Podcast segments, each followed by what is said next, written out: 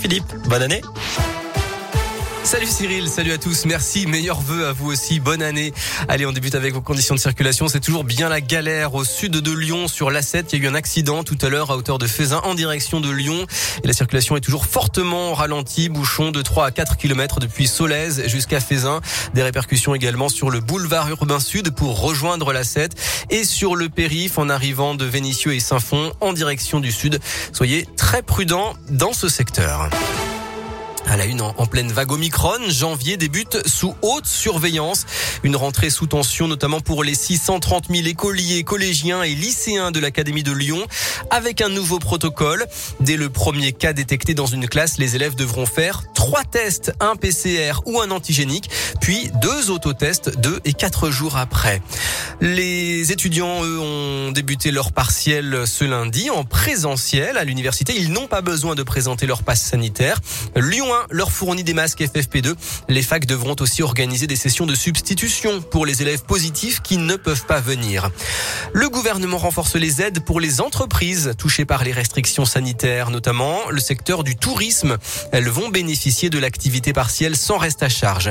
Et puis une réunion de crise est prévue cet après-midi à Matignon sur le variant Omicron. Jean Castex réunit une dizaine de ministres pour faire le point sur la continuité des services publics. De leur côté, les députés débutent l'examen du projet de loi sur le pass vaccinal à l'Assemblée.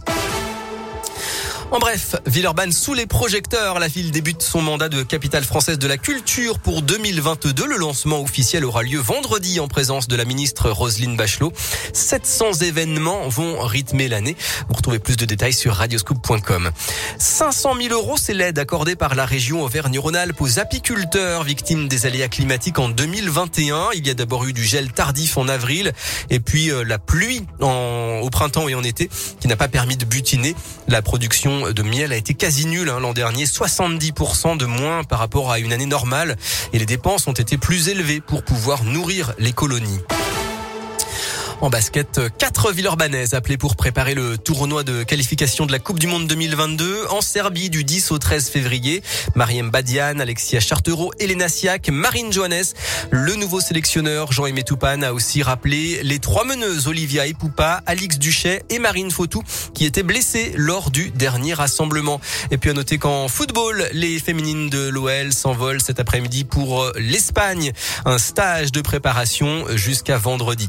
Enfin la météo avec des éclaircies entre les nuages et de la douceur au programme cet après-midi. 12 degrés attendus à Lyon. La pluie arrive cette nuit et il y aura encore pas mal d'averses demain, notamment en fin de journée. Les températures resteront exceptionnellement douces ce mardi. Merci Philippe.